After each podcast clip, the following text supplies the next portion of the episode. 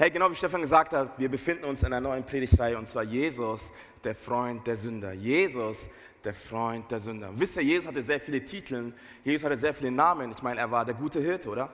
Er war der Ich Bin, der ich bin. Ich meine, er ist der Weg, die Wahrheit und das Leben. Er ist das Anfang und das Ende. Er ist Alpha und Omega. Er ist der König der Könige. Doch ein Name ist so persönlich wie jemals zuvor. Und das ist der Name Jesus, Freund der Sünder.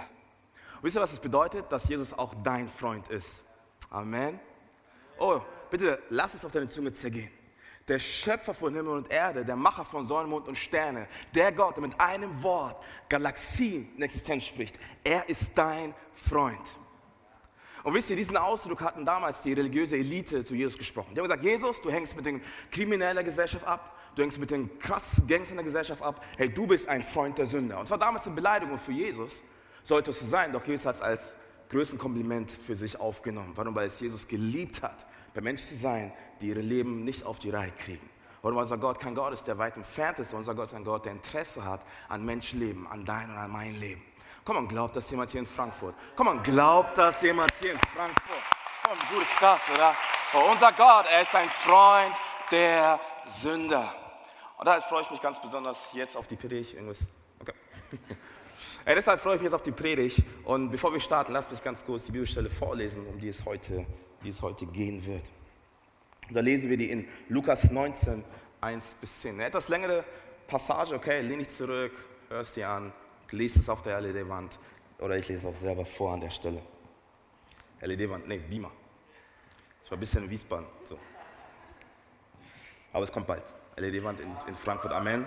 Komm on, komm on. Gott versorgt, hey, Gott versorgt. Das war prophetisch.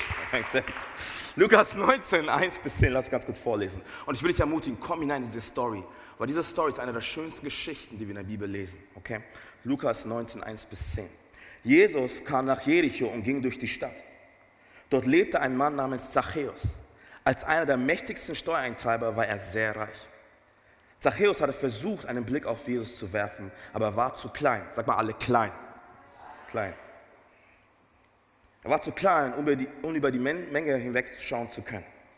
Deshalb lief er voraus und kletterte auf einen Maulbeerfeigenbaum am Wegrand, um Jesus von dort aus vorübergehend zu sehen. Als Jesus kam, blickte er zu Zachäus hinauf und rief ihn beim Namen.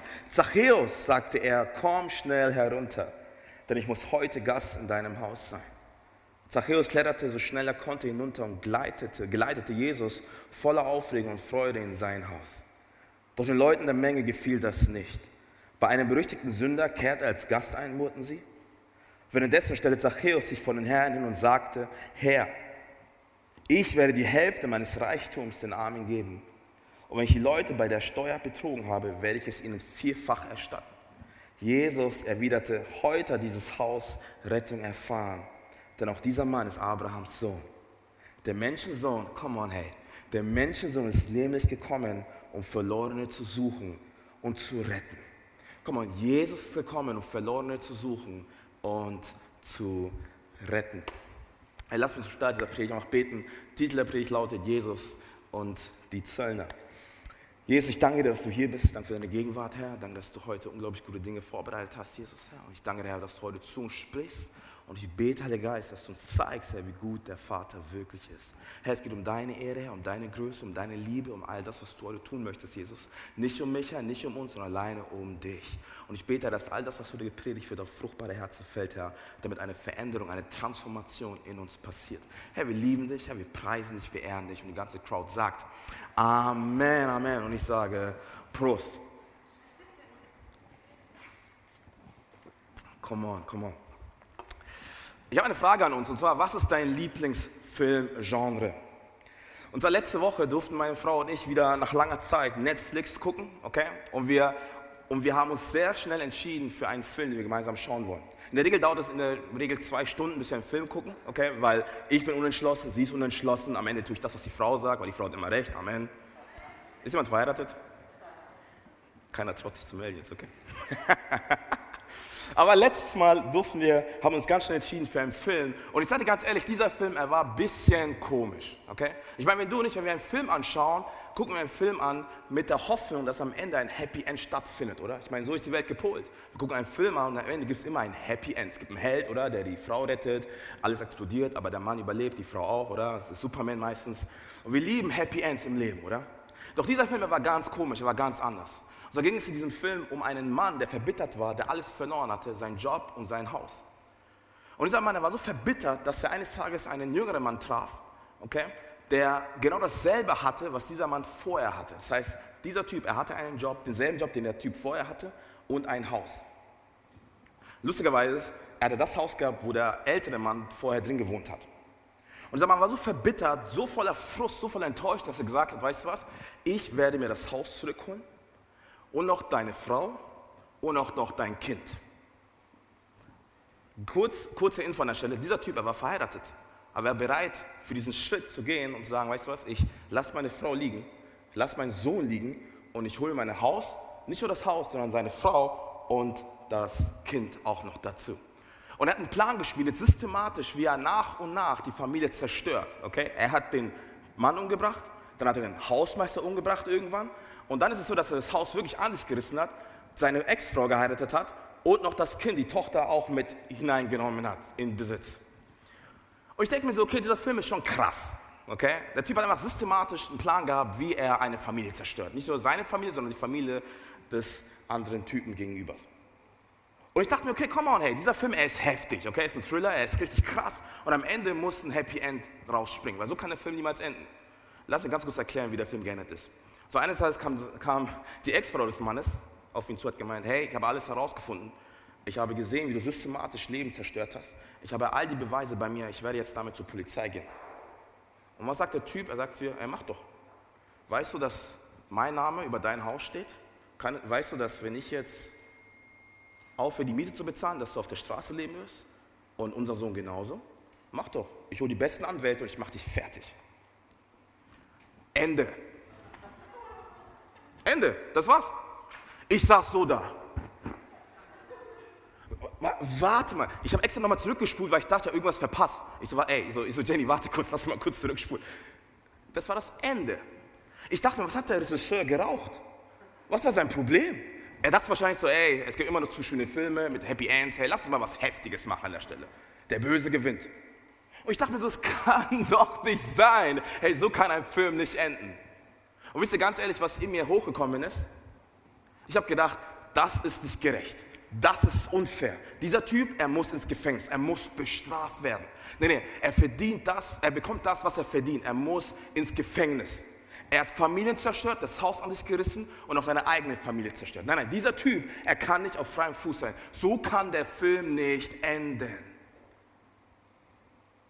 Und ich dachte mir so, hey, dieser Gedanke von Gerechtigkeit, oder? Dieser Gedanke von, dass kriminelle Menschen, Menschen, die Böses tun auf dieser Welt, Gangster, korrupte Personen, unser Gedanke ist oftmals, hey, dass Gerechtigkeit widerfahren muss, oder? Unser Gedanke ist, dass solche Menschen genau das bekommen sollen, was sie verdienen. Und ich meine, dieser, dieser, Gedanke von Gerechtigkeit, dieser Gedanke von, hey, diese Person soll das bekommen, was er verdient, ist rein weltlich und auch vollkommen okay. Es ist rein menschlich und Teil dieser Gesellschaft. Doch bitte glaub mir, dass dieses, dass dieses Konzept von menschlicher Gerechtigkeit scheitern wird, sobald sie auf die Liebe und auf die Gnade Gottes trifft. Glaub mir. Gerechtigkeit, menschliche Gerechtigkeit wird eines Tages scheitern, wenn sie auf die Liebe und auf die Gnade Gottes trifft. Warum? Weil die Gnade unfair ist. Die Gnade Gottes, sie ist unfair. Die Gnade Gottes, sie ist unfair. Ich sag's, wie es ist. Die Gnade Gottes, sie ist skandalös.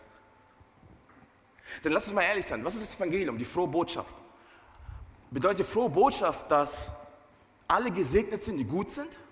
Nein, die frohe Botschaft bedeutet, dass vor allem die Menschen gesegnet sind, die schlecht sind, die böse sind, oder? Die schlimmsten Kriminellen der Gesellschaft sind gesegnet mit dem Evangelium, solange sie an Jesus Christus glauben, oder? Das heißt, die schlimmste Person der Nachbarschaft, wenn sie an Jesus glaubt, wenn sie an Jesus glaubt, ist die Person gerecht gesprochen. Und das ist Gnade, oder? Meine, Gnade bedeutet genau das. Gnade bedeutet, hey, dass du und ich etwas von Gott bekommen an Gunst, an Geschenk, an Wertschätzung, was wir eigentlich nicht verdient haben. Kein einzelner von uns. Oder? Doch wenn du nicht, wenn wir ehrlich sind, uns mit dem Evangelium auseinandersetzen und die Gnade anschauen, dann sind wir ganz ehrlich, dann triggert etwas in uns. Lass mich kurz eine Frage stellen. Wen würdest du eher im Himmel sehen? Jemand, der jahrelang durch Depression gegangen ist, jahrelang durch Herausforderungen, eines Tages Gott kennengelernt hat, Gnade erlebt hat und plötzlich mit dir im Himmel ist? Oder lass mich ganz radikal sein, einen Massenmörder, der 50, 60, 70, 100 Menschen umgebracht hat. Nee, ich, ich untertreibe noch. Lass mich von Adolf Hitler sprechen. Angenommen, Adolf Hitler findest du im Himmel. Er sagt zu dir, hey, weißt du was? Hey, kurz vor meinem Tod, ich habe Jesus kennengelernt, ich, er ist mir entschieden im Traum, ich habe mich entschieden für einen Glauben mit Jesus, ich habe Gnade erfahren und jetzt bin ich im Himmel mit dir und wir feiern Party. Sind wir ehrlich, wie fühlst du dich bei diesem Gedanke? Schlimm, oder? Warum? Weil Gnade in unserem Leben oft theoretisch ist. Doch wenn Gnade praktisch wird und nicht so funktioniert, wie du nicht es uns vorstellen, dann kann es sein, dass es innerlich triggert. Wir fangen an zu sagen, nein, nein, Jesus, der hat verdient, aber der nicht. Nein, Jesus, der Mann der Depression, der mit Süchten zu kämpfen hat, er hat Gnade verdient. Der Massenmörder, der Vergewaltiger, nein, nein, er nicht. Komm mal, hör mir zu, Gnade ist unverdient. Das Evangelium ist unverdient. Jesus ist alles außer fair. Ich meine, davon spricht doch die Bibel. Du nicht, wir konnten niemals gerecht sein vor Gott. Nicht deine menschliche Gerechtigkeit, nicht meine menschliche Gerechtigkeit kann uns vor Gott bestehen, sondern es ist alleine die Gerechtigkeit aufgrund des Glaubens an Jesus Christus von Nazareth. Aufgrund des Glaubens an Jesus, weil er für dich und für mich am Kreuz gestorben ist. Guck mal, ich bin so on fire. Weil er für dich und für mich gestorben ist am Kreuz vor 2000 Jahren, am Kreuz von Golgatha, dürfen du und ich das Leben leben, was Gott für uns vor aller Zeit vorher bestimmt hat, oder? Oh, Jesus hat ein Downgrade vollzogen, damit du nicht ein Upgrade erleben können in unserem Leben. Jesus hat selbst ein Downgrade vollzogen, oder? Damit du nicht ein Upgrade erleben können in unserem Leben. Oh, Jesus wurde gefangen genommen, damit du in Freiheit leben kannst. Jesus wurde ausgepeitscht, geschlagen, damit du durch seine Wunden heil wirst. Oh, Jesus hat den Himmel verlassen, damit du göttliche Versorgung erlebst. Oh, Jesus hat den Tod besiegt, damit du in Ewigkeit mit dem Vater leben kannst. Komm on, hey, das ist Gnade. Come on, das ist Gnade. Oh, Gnade schmeckt so süß. Ich sag, wie es ist. Mm. Doch wisst was noch interessant ist? In der Bibel lesen im Neuen Testament, dass Paulus über 100 Mal das Wort Gnade erwähnt. Ich meine, Paulus, oder? Wie lustig. Paulus, der Paulus, der vorher Christen verfolgt hat. Der Paulus, der vorher hunderte, tausende von Christen gefoltert und, und auf heftigste Weise umgebracht hat. Johannes, der, Johannes selbst sagt im Johannes-Evangelium, dass Jesus, er ist voller Gnade und voller Wahrheit. Doch wisst ihr was? Jesus selbst hat niemals von Gnade gesprochen. Interessant, oder? Oh, wir reden immer wieder von Jesus, der gnädige Gott. Aber er selbst hat niemals, oh, liest deine Bibel, er hat niemals von Gnade gesprochen. Weißt du warum? Weil er das gar nicht tun muss. Er ist die personifizierte Gnade. Jesus ist Gnade in Aktion. Er kann nicht anders. Gnade floss über ihn heraus. Menschen haben in seiner Gegenwart Gnade erlebt und Gnade haben ihr Leben verändert. Und deswegen liebe ich die Story in Lukas 19, 1 bis 10. Ich liebe diese Geschichte von Jesus und Zachäus.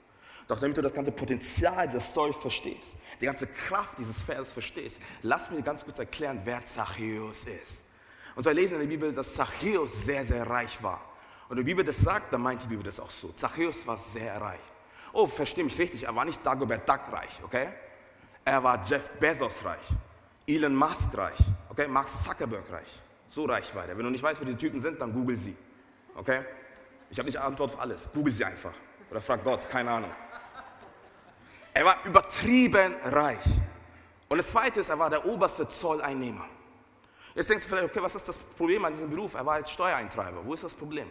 Lass mich ganz kurz erklären, was das Problem war. Zolleinnehmer waren damaligen Zeit, Steuereintreiber waren damaligen Zeit nicht wirklich angesehen in der Gesellschaft. Warum? Weil Steuereintreiber viel mehr an Steuern eingetrieben haben, als sie eigentlich sollten. Und wenn wir davon sprechen, dass Zachäus sehr, sehr reich war, dann kann es sein, dass er mehr an Steuern eingenommen hat, als er eigentlich sollte. Und bitte verstehe richtig, Zachäus hat nicht bei irgendwelchen Leuten Steuern eingenommen, sondern bei seiner Nachbarschaft, bei seinem Volk, bei, seiner, bei seinen Freunden, bei Familien, die er kennt, bei den eigenen Juden, hat Zachäus mehr an Steuern eingenommen, die er eigentlich nehmen sollte. Zachäus hat nämlich für die römische Regierung gearbeitet. Und du musst wirklich verstehen, angenommen, die römische Regierung sagt, Zachäus nimmt 10% Steuern ein. Wisst ihr, wie viel Zachäus eingenommen hat in, Wahrheit? 50%. Das heißt 10% für die römische Regierung und 40% für sich. Und bitte verstehe, dass die Menschen in der Zeit gar kein Geld hatten. Die hatten, konnten nicht so viel verdienen, sie konnten kaum noch über die Runden kommen. Und da kommt so ein Mann wie Zachäus und sagt, ich will 40% deines Lohnes, ich will noch mehr, als du eigentlich geben solltest. Bitte verstehe richtig, Zachäus, er hat Familien zerstört. Zachäus, er hat dazu beigetragen, dass Väter ihre Kinder nicht mehr ernähren konnten. Er hat dazu beigetragen, dass Familien obdachlos geworden sind. Warum? Weil die ihre Häuser verkaufen mussten, um irgendwie über die Runden zu kommen. Zachäus hat Familien vernichtet. Ich, ich sage ganz ehrlich, Zachäus ist viel, viel heftiger als Judas. Ich meine, Judas hat am Ende gemerkt, okay, das war nicht cool, er hat das Geld zurückgegeben. Und es war am Ende leider tragisch. Aber Zachäus war so, ist mir egal, ich mache mit dem Geld, was ich will. Ich kaufe mir eine Villa, Porsches, ich hole mir einen Whirlpool in mein Zimmer, Kinoleinwand, ich hole mir meinen Luxus, wie ich es möchte.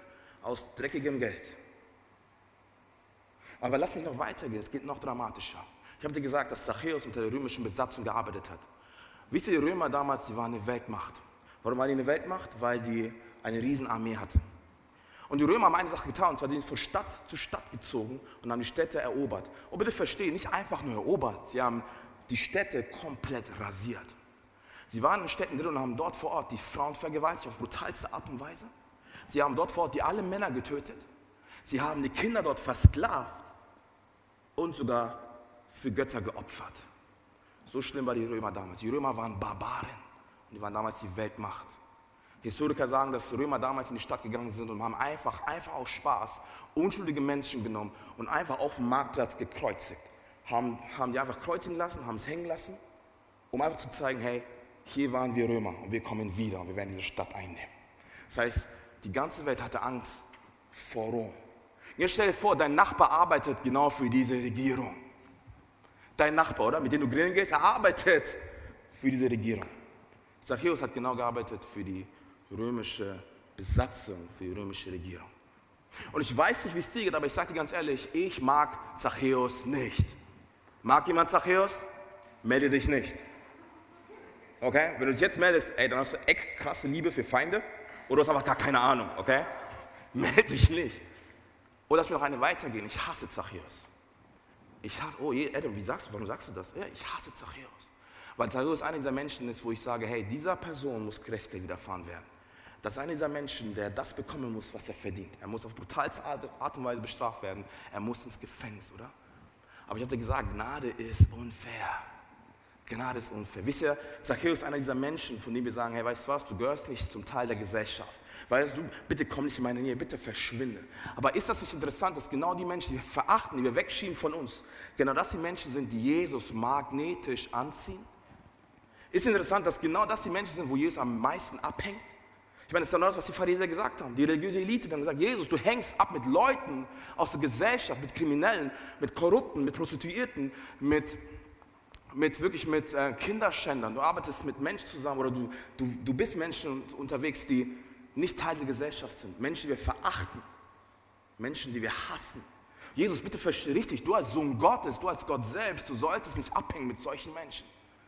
Doch Jesus, er war, er war der Freund der Sünde, oder? Er war der Freund der Sünde. Oh, bitte verstehe, der Moment, wo wir Menschen aufgeben, der Ort, wo wir Menschen liegen lassen aufgrund von ihrer Vergangenheit, aufgrund von Wunden, aufgrund von Dingen, die sie getan haben in meinem Leben, ist der Ort, wo Jesus zu ihnen hinrennt und ihr Leben komplett verändert. Unser Gott ist kein Gott, der weit entfernt ist, und unser Gott ist ein Gott, der den Verlorenen hinterher rennt, hinterher jagt, weil er so sehr liebt, oder? Oh, ich bin so dankbar dafür, dass wir einen Gott haben, der sagt, ich bleibe nicht im Himmel und chill mein Leben, sondern ich komme auf diese Erde und ich renne den verlorenen Schafen hinterher. Oh, ich, ich suche nach ihnen. Denn nicht die Gesunden brauchen Arzt, sondern die Kranken, oder? Oh, Lukas, Lukas 5 spricht davon. Jesus selbst hat gesagt. Jesus selbst gab ihnen die Antwort, nicht die Gesunden brauchen den Arzt, sondern die Kranken. Ich bin nicht gekommen, um Gerechte zu rufen, ich bin gekommen, um Sünder zur Umkehr zu rufen. Oh, Jesus ist gekommen, um Sünder und verlorene Menschen, Menschen voller Scham, Ablehnung, Verletzung, Menschen, die einsam sind, Menschen, die nicht wissen, was abgeht, Menschen, die nicht Teil der Gesellschaft sind, Kriminelle, Korrupte, Gangster. Jesus ist gekommen für solche Menschen, um sie nach Hause zu holen. Es war die Liebe Jesus zu diesen Menschen, die ihn zu ihm gezogen hat. Und bitte versteh mich richtig, bevor du Menschen verurteilst aufgrund ihrer, ihrer Außenfassade, merk dir eine Sache. Bitte nimm das mit für dich. Jeder Mensch hat eine Geschichte, oder? Jeder Heilige hat eine Vergangenheit. Doch jeder Sünder hat eine Zukunft. Oh, genau mit dieser Brille ist Jesus durch die Welt gegangen. Jeder Mensch hat eine Geschichte. Jeder Heilige hat eine Vergangenheit und jeder Sünder hat eine Zukunft. Come on, oder?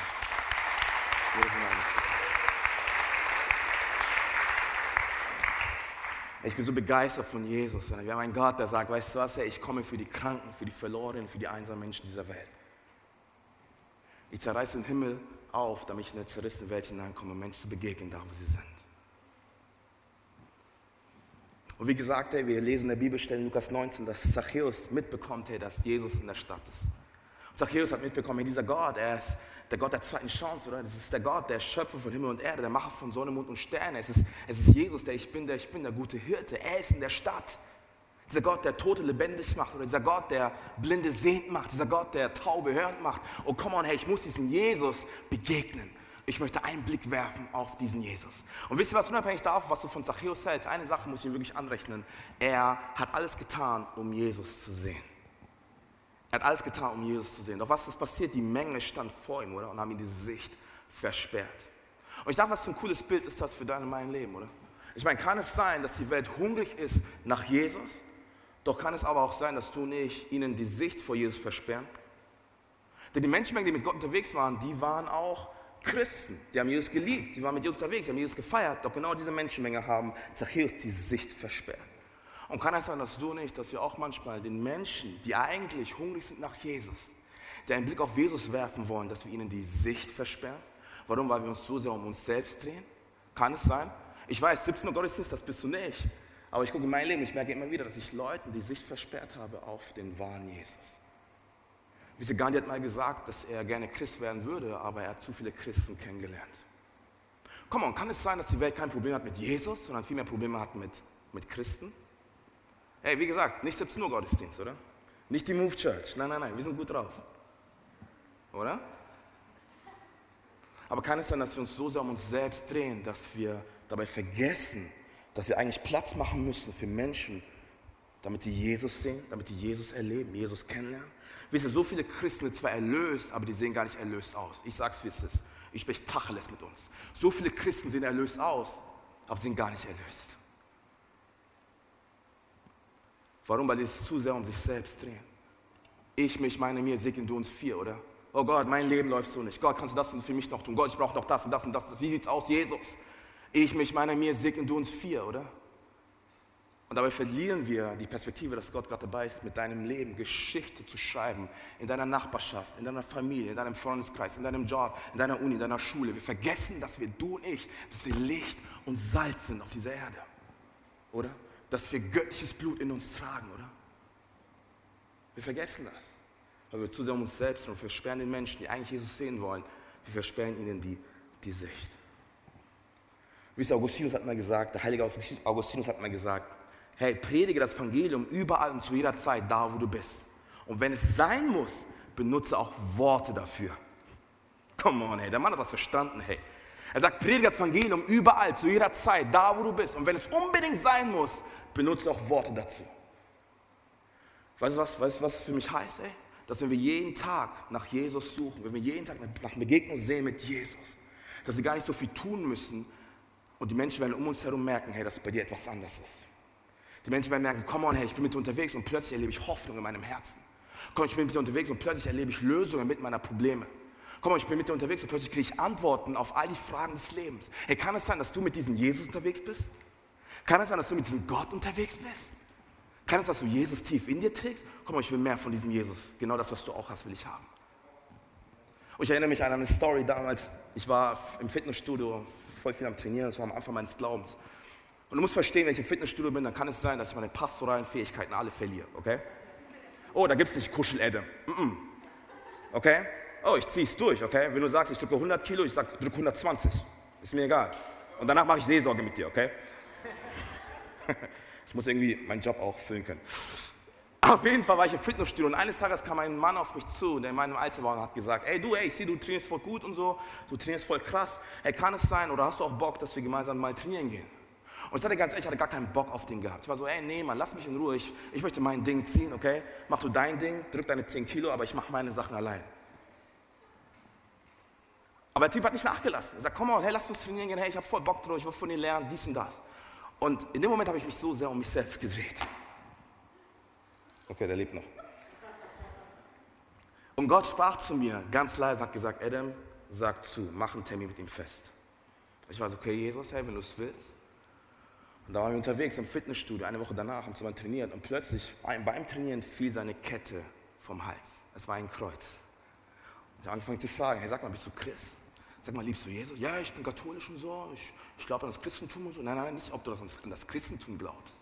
Glaubst du an Jesus Christus, der dich liebt, der mit dir eine Beziehung haben möchte? Und er war so, wie Gott will eine Beziehung mit mir? Ja, er liebt dich über alles, er will mit dir unterwegs sein. Wie, wie, hä, wie? Und ich dir ganz ehrlich, haben angefangen, im Fitnessstudio über Jesus zu reden. Und alle Testosteronspritzer waren alle da und haben aufgehört zu trainieren. Kennst du das Gefühl, wenn 50er Bizeps-Männer aufhören zu trainieren und einfach hören möchten, wer Jesus ist? Ey, der Name Jesus hat so viel Kraft, oder? Der Name Jesus steht für Wiederherstellung, für Heilung. Der Name Jesus ist das Leben. Come on. Der Name Jesus hat so viel Power, um dein Leben zu verändern. Oh, wir reden über Jesus und plötzlich hören alle auf zu trainieren.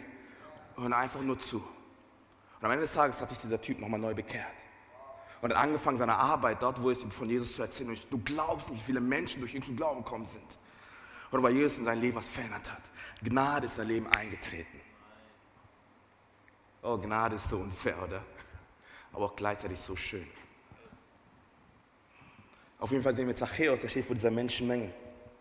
Und ich liebe Zachäus. Das, was er tut, ist, er nimmt Anlauf und er rennt an diesen Leuten vorbei. Und ich, es mag sein, dass für dich diese kleine Info nett ist. Aber du verstehst, dass in der damaligen Zeit ein hoher Mann von hohem Rang, ein Mann, der wichtig war, ein Mann, der sehr reich war, er rannte nicht einfach. Das macht er nicht. Warum? Weil wenn, ein, wenn eine, eine solche Person anfängt zu rennen, dann signalisiert er, dass er zu einer Sache hinrennt, die viel, viel wichtiger ist als er selber. Damals rannte nicht einfach irgendein Hauptmann. Damals rannte nicht einfach irgendein reicher Mann durch die Gegend. Nein, nein, weil jeder würde denken, okay, krass, diese Person ist so wichtig. Anscheinend gibt es etwas, das noch viel wichtiger ist als, als er selber. Zachäus war stadtbekannt. Jeder wusste, wer Zachäus ist. Er war reich, oder? Dennoch war er bereit zu sagen, weißt du was, ich, ich renne auf Jesus zu. Ich lasse meinen Status meinen Stolz nieder, um diesen Jesus zu sehen. Und da gab es noch eine zweite Sache, die so interessant ist. War, während die solche Männer rennen, haben sie ihr Gewand nach oben gezogen. Ich meine, die hatten damals lange Gewänder, okay? Die haben ihr Gewand nach oben gezogen. Und das war auch damals, damaligen Zeit, ein No-Go unter den Juden. Warum? Weil, es, weil du anfängst, deinen Knöchel zu zeigen. Und es war damals mit Scham behaftet. Keiner hat seinen Knöchel gezeigt. Das war unschön. Das heißt, du bist erstens einfach nicht gerannt, weil du damit nicht signalisieren wolltest, dass etwas wichtiger ist als du. Und zweitens wolltest du nicht, dass Leute deine Knöchel sehen. Doch dieser Zachäus hat die Beine in die Hand genommen, oder? Hat sein Röckchen hochgezogen, ist losgerannt. Oh, wann bist du und ich das letzte Mal auf Jesus zugerannt? Wann sind wir mitten von Herausforderungen, mitten von Kämpfen, von Süchten, von Anfechtungen auf Jesus hinzugerannt?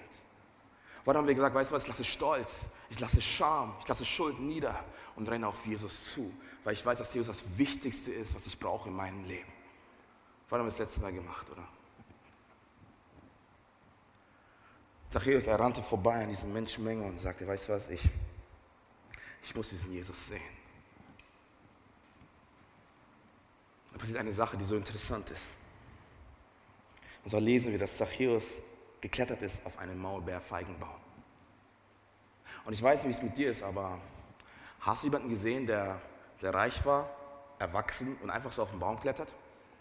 Machst du das manchmal dein Wochenende? Ja? Baust du so ein Baumhaus und hast dort deine Meetings? Ja? Cool. Aber Zachäus, ein reicher Mann, erwachsen, rennt auf diesen Mauerbergfeigenbaum, um Jesus zu sehen. Und ich liebe diese Stelle in Lukas. Und so eine Sache passiert. Und bitte komm damit hinein. Jesus läuft mit seiner Crowd, er ist unterwegs. Und plötzlich läuft er an diesem Baum vorbei, er bleibt da stehen, unter den Füßen von Zachäus. Und er schaut hinauf und er sieht Zachäus auf diesem Baum sitzen.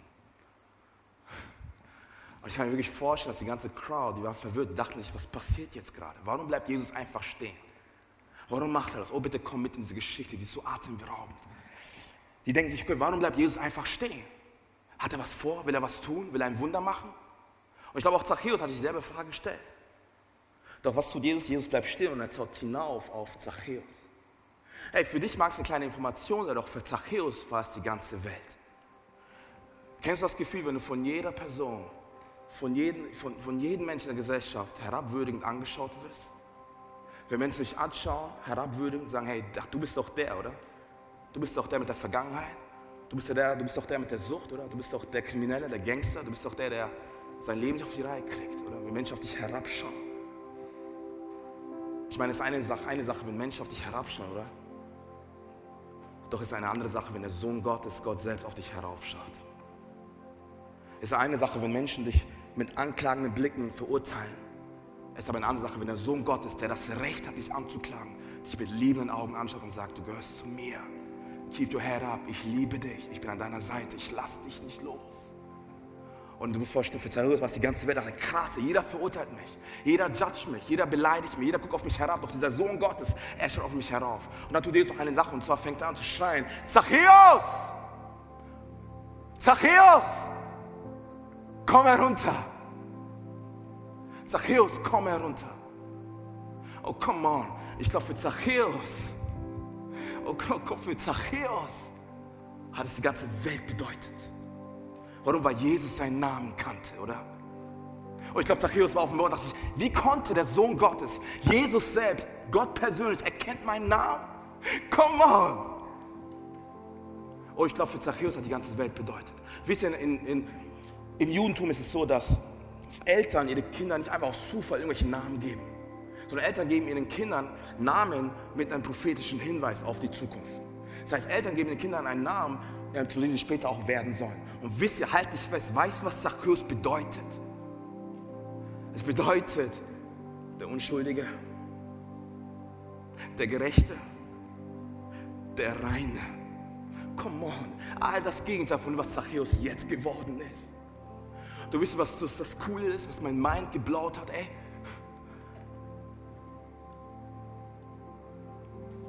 Menschen rufen Zachäus nach seiner Vergangenheit, nach seinem Versagen, nach seiner Schuld, nach seiner Kriminalität, nach seiner Korruption, oder? Doch Jesus ruft ihn inmitten dessen bei seinem Namen. Und bitte verstehe richtig, der Feind erkennt deinen Namen. Oh, er kennt dich bei deinem Namen. Aber er ruft dich bei deiner Anklage, oder? Er ruft dich bei deiner Zerbrochenheit, bei deinem Schmerz, bei deinem Leid, bei deiner Sünde, bei deiner Sucht, oder? Er ruft dich bei deiner Angst, bei deinem Zweifel, oder? Doch das Beste bei Jesus ist, Jesus erkennt all die Probleme und all die schlechten Sachen in deinem Leben, all die negativen Dinge, all dein Versagen, deine Fehler. Und dennoch ruft er dich bei deinem Namen. Komm, wie krass ist das, ne? Gott selbst, der dich verurteilen darf, der dich anklagen darf, er ruft dich bei deinem Namen. Komm, und diesen Gott liebe ich so sehr, weil ich genau das erlebt habe.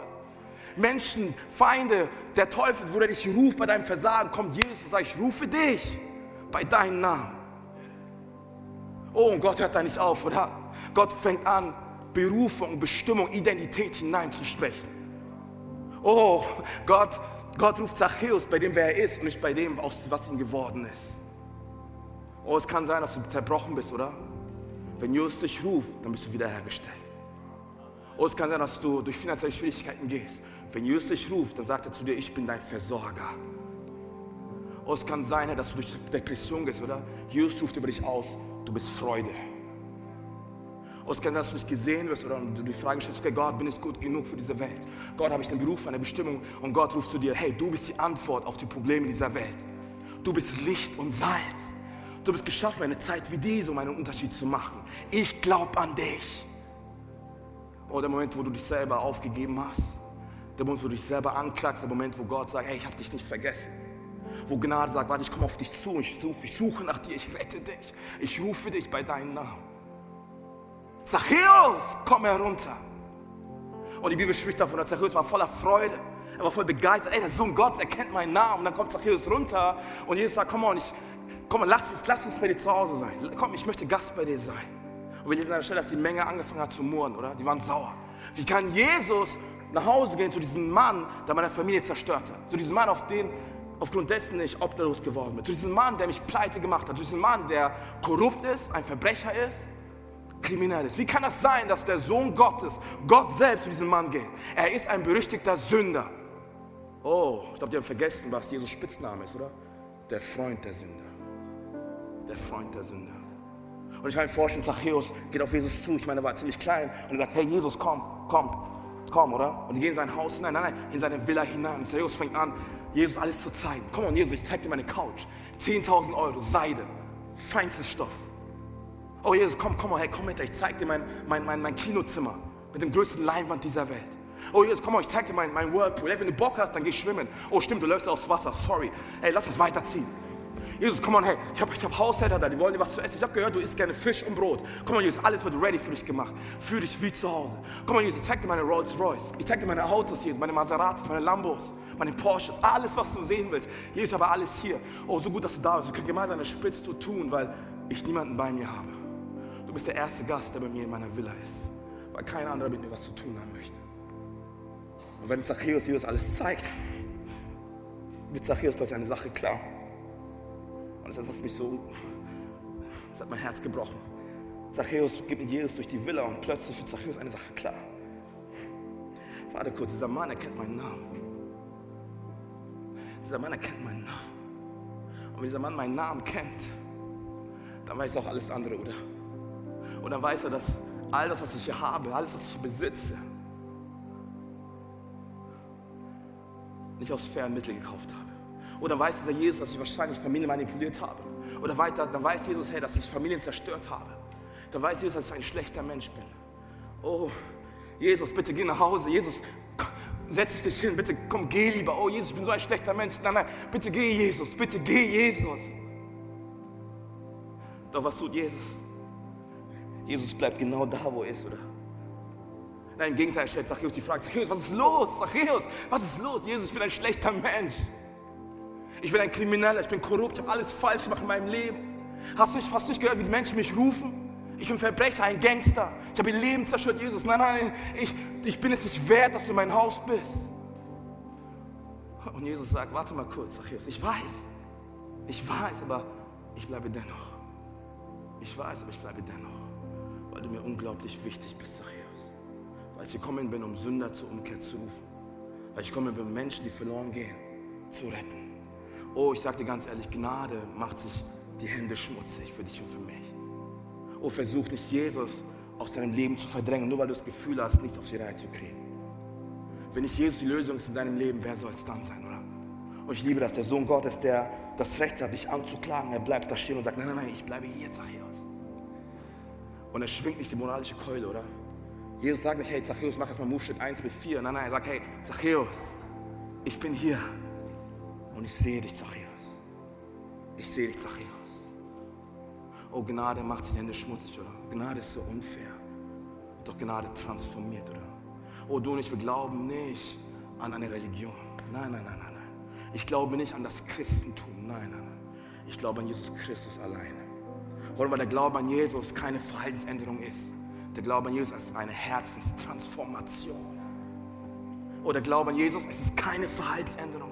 Da, wo Religion sagt, tu, mach dies, mach jenes, jenes, sagt Jesus, nein, nein, nein. Hey, ich bin nicht gekommen, dein Verhalten zu verändern. Ich bin gekommen, dir ein neues Leben zu schenken. Ich will dein Leben transformieren, neu machen. Ich will, dass Gnade auf dein Leben trifft, oder? Oh, das, ist Sachen, das sind Sachen, was nur die Gnade tun kann. Das Gesetz kann das nicht. Oh, das Gesetz war als erstes da, das stimmt. Doch die Gnade hat das letzte Wort. Oh, das Gesetz ist bricht ein hartes Herz. Doch ist die Gnade, die dein Herz heilt. Oh, das Gesetz, es verurteilt das Beste in uns. Doch die Gnade, es rettet das Schlechteste und Ekelhafteste in uns. Oh, das Gesetz, es entlarvt uns. Oh, die Gnade, sie entlastet uns. Oh, das Gesetz, es macht uns zu Sklaven, oder? Oh, komm und halt dich fest auf die Gnade Gottes, macht uns zu Söhnen und Töchtern des Allerhöchsten. Oh, du und ich, wir brauchen Gnade, oder? Gnade und Macht brauchen wir. Sind so abhängig von Jesus, oder? Oh, sei nicht abhängig von mir, sei nicht abhängig von irgendeinem Pastor, sei abhängig von dem König aller Könige. Das Leben selbst, der Weg, die Wahrheit und das Leben, Jesus Christus von Nazareth. Sei abhängig von ihm, von Gott persönlich. Denn er ist das Leben, er ist die Gnade in Aktion. Er ist die Gnade in Aktion. Und ich liebe das zu sehen, weil genau das ist passiert im Herz von Zachäus. Zachäus hat angefangen zu sagen, hey, weißt du was, Jesus, boah, ey, krass, du liebst mich dennoch? Du bist dennoch für mich? Jesus, ich muss was tun. Das, das berührt mein Herz. Gnade erfüllt mein Herz. Gott, ich, Jesus, weißt du was? Ich werde 50 Prozent meines Einkommens, meines Besitzes werde ich an die Armen geben. Ich werde das Vielfache zurückgeben an Steuern, was ich ergaunert habe, Jesus. Komm on, Jesus, ich werde alles zurückgeben. Und was sagt Jesus? Komm on, es ist Rettung gekommen in diesem Haus. Denn ich bin gekommen, um das, was verloren ist, zu suchen und zu retten. Wie Historiker sagen, dass Zachäus am Ende von Petrus eingesetzt worden ist als Bischof. Komm mal, wie kann aus einem unglaublichen Steuereintreiber, der korrupt war, kriminell, ein Gangster durch und durch war, ein Bischof werden, der von Jesus erzählt? Oh, nichts und niemand kann das. Nicht Religion kann das, nicht Gesetz kann das. Jesus Christus alleine. Durch die Gnade alleine, oder? Oh, wenn du nicht, wir sagen, Gott, ich lasse Raum für deine Gnade, dann merken wir plötzlich, wie er Dinge in uns verändert, oder? Wir Dinge in uns neu verarbeitet, neu aufräumen. Wir merken plötzlich, wie der Heilige Geist in uns arbeitet und wir werden immer mehr, immer mehr zu dem, was Gott schon lange in uns gesehen hat. Oder Glaube an Jesus ist keine Verhaltensänderung. Der Glaube an Jesus ist eine Herzenstransformation. Ich durfte es selber erleben, oder? Ein kleiner Junge, der keine Ahnung hat von der Zukunft, der in Kriminalität unterwegs war, in Drogen, in Diebstahl, in Lügen verwickelt war, Gewalt zu Gewalt, immer Schlägereien hier, Schlägereien dort, der ohne Jesus wahrscheinlich im Gefängnis gelandet wäre oder sogar gestorben wäre ich durfte die Gnade erleben. Und ich sage ganz ehrlich, ich bin der Letzte, der Gnade verdient hätte. Doch Gott sagt, Gnade ist unfair, oder? Ich schenke dir meine Gnade. Oder weil ich das suche, was verloren ist, um es zu retten. Um es zu retten. Und vielleicht sagst du, Adam, hey, ich bin nicht gut genug für die Gnade. Oh, bitte hör mir zu. Vielleicht glaubst du nicht an die Gnade, aber die Gnade glaubt an dich. Jesus rennt dir hinterher. Er rennt denen hinterher, die zerbrochene Herzen sind. Ich habe ein paar Access-Tests mitgebracht für dich und für mich für die kommende Woche. Vielleicht ganz kurz mal einschmeißen. So, das erste ist, in welchen Lebensbereichen versuchst du, die, versuchst du dir die Gnade und Liebe Gottes durch Leistung zu verdienen? Welche Lügen hast du geglaubt? Und wir leben in einer Gesellschaft, die sagt, okay, hast du nichts, dann musst du noch mehr dafür tun, oder? Jeder von uns ist busy. Mach mehr, tu mehr, tu jenes, weil erst wenn du was tust, dann weißt du, wer du bist. Das stimmt aber gar nicht. Das sind alle, alle Lügen, die der Feind immer wieder in unser Leben hineinspricht. Denn das Gegenteil ist der Fall. Erst wenn du weißt, wer du bist in Christus, dann weißt du auch, was du tust, oder? Und das ist so wichtig, hey, dass wir immer wieder unser, unser, unsere Realität checken und sagen, weißt du was, Gott, ich komme zu dir. Und ich lege diese Lügen ab in mein Leben, von Leistung, Performance und Skills. Und ich fange an, dir zu glauben. Und genau das ist der zweite Punkt. Komm zu Jesus, so wie du bist. Erinnere dich an die erste Begegnung mit Jesus zurück. Komm zurück zur ersten Liebe. Wenn du die erste Liebe verloren hast, komm zurück zur ersten Liebe. Komm zurück zur ersten Liebe. Er liest das zu Psalm 36, Vers 6 bis 10. Oder Nummer drei. Gib den Heiligen Geist deine Zerbrochenheit, dein leises Denken, deine Zweifel, Süchte, Scham, Ängste, Depression, alles, alles, was dazu gehört. Gib es ab und empfange neu die Gnade Gottes. Vertrau auf ihn. Vertrau auf ihn. Empfange neu die. Oh, bitte verstehe, ich rede nicht von billiger Gnade, okay? Ich rede von Gnade, was wirklich einen Impact hat auf dein Leben. Ich möchte noch eine Sache tun, was wir jeden Sonntag machen. Und zwar möchte ich dir ein Angebot machen. Wenn du sagst, hey, das, was du erzählst, bewegt mein Herz aber ich kenne diesen Jesus noch gar nicht. Ich kenne diese Gnade in Person noch gar nicht, diesen liebenden Gott. Da will ich einfach ermutigen, heute Ja sagen zu ihm, wenn es dein Herz bewegt. Und ich will aber uns gemeinsam ermutigen, einfach die Augen zu schließen, da wo wir sind, einfach als Privatsphäre. Es geht nicht um deinen Nachbar, es geht nicht um links und rechts, es geht einfach um dich und Gott, da wo du bist. Da wo du bist. Und damit ich weiß, wo ich nicht beten kann, will ich die Frage nochmal kurz stellen und hebe mal kurz deine Hand da, wo du bist. Herr, wenn du sagst, ich möchte mein Leben verbinden, diesen Gott der zweiten Chance. Wenn du sagst, ich möchte mein Leben verbinden mit diesem Jesus, mit diesem gnädigen Gott, dann auch jetzt kurz deine Hand da, wo du bist. Heb einfach jetzt kurz deine Hand, da, wo du bist. Da, wo du bist, heb einfach jetzt kurz deine Hand. Danke. Danke. Könnt ihr die Augen wieder öffnen? Ich will ein Gebet vorbeten können wir als Church beten nach, als Unterstützung für die Personen, die sich entschieden haben für ein Leben mit Jesus, okay? Ich bete es vor und wir beten gemeinsam als Kirche laut nach. Wollen wir das machen? Komm on, ich bete vor, ihr betet nach. Jesus, danke, dass du hier bist. Danke für deine Gegenwart. Danke für deine Liebe, Jesus. Ich komme jetzt zu dir. Vergib mir meine Schuld. Mach du mich neu. Denn ich glaube, dass du für meine Schuld gestorben bist. Und dass du am dritten Tag auferstanden bist sei du von nun an mein Gott, mein König und meine Nummer eins. Und die ganze Church sagt, Amen, Amen. Komm mal, komm mal, lass uns feiern, hey. Welche Entscheidung für Jesus? Für Jesus, komm on, hey. Beste Entscheidung jemals treffen. Komm mal, lass uns laut werden für Jesus. Komm mal, komm mal. Lass uns laut werden für ihn. Yes, Yes. Yes, komm on. Ey, ich möchte noch eine Sache tun und ich bitte einfach uns gemeinsam aufzustehen an der Stelle, okay? Eine Sache möchte ich noch machen. Ich habe gesagt, hey, dass Jesus dir begegnen möchte, mitten einer Herausforderung, mitten einer Krise, da wo du dich gerade befindest. Und ich glaube, hey, du und ich, wir brauchen jeden Tag neue Gnade oder wir brauchen jeden Tag Erfrischung von Jesus. Wir brauchen jeden Tag eine Begegnung mit dem Gott der zweiten Chance. Und ich weiß nicht, wo du gerade drin steckst in deinem Leben. Ich weiß, wo du gerade Gnade brauchst, Erfrischung braust, Ermutigung brauchst, vielleicht ein Reden Gottes brauchst. Aber ich will dich ermutigen, einfach jetzt da, wo du bist, deine Hand auszustrecken zu ihm. Da, wo du steckst, einfach deine Hand aus zu ihm. Steck dann einfach aus zu ihm. Und ich glaube, dass wir einen Gott haben, der Leben verändert. Und ich glaube, dass wir einen Gott haben, der nicht zu spät kommt. Und ich glaube, ein Gott, ich glaube, ein Gott, dass wenn wir Menschen an unsere Grenzen kommen, dass Gott erst richtig anfängt. Lass mich ganz kurz für uns beten an dieser Stelle. Jesus, ich danke dir, dass du ein Gott der Gnade bist. Jesus, ich danke, dass du ein Gott bist, der der Gnade lebt, in Aktion. Du bist der Gott, der Verlorene sucht und rettet. Gott, ich bete dich an, Jesus, Herr, dass du jetzt kommst mit deinem wunderbaren Heiligen Geist, dein Leben hinein, Jesus, in die Herausforderungen des Lebens, in den Anstrengungen des Lebens, den Druck des Lebens, sei es in Familien, in Beziehungen, im Job, in der Uni, da wo wir dich brauchen, Jesus, komm und manifestiere du dich und verändere du alles, Jesus. Komm du mit deiner Gnade neu her und verändere du unser Herz, verändere du uns von innen nach außen, Jesus. Herr, wir glauben, Herr, dass du Gott bist, der Leben verändert. Wir glauben, dass ein Gott bist, dem nichts unmöglich ist, Jesus. Wir geben dir unser Leben hin, alles uns beschäftigt in der heutigen Zeit. Wir beten dich an, Jesus, Herr. Wir loben dich, wir preisen dich dein Wille geschehe, dein Reich komme wie im Himmel als auch in unserem Leben. In Jesu Namen. Amen, Amen, Amen, Amen. Come on.